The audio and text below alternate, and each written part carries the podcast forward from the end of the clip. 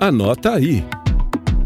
O oitavo Congresso Internacional de Controle e Políticas Públicas acontece entre 1 e 3 de março de 2023 em Salvador. Como parte das atividades, o Instituto Rui Barbosa lançou o edital de abertura para autores que desejam inscrever trabalhos científicos sobre o tema para apresentação no evento. Serão recebidos textos teóricos e estudos de caso inéditos que resultem de pesquisas de campo quantitativas e qualitativas, além de experiências inovadoras sobre investigação científica. Os trabalhos podem tratar sobre quatro temas: controle e desenvolvimento econômico, social ou ambiental, controle e tecnologia a favor da cidadania, compras públicas e desenvolvimento local ou agenda ESG, governança ambiental, social e corporativa. O presidente do IRB, conselheiro Edilberto Pontes, fala sobre o impacto da pesquisa científica para as políticas públicas. Todas as políticas públicas terão mesas temáticas, tanto para ter uma visão particular, mas também uma visão sistêmica, integrada, das políticas públicas. E outro interesse nosso, que é fundamental, né, já que o Instituto Rui Barbosa é a casa do conhecimento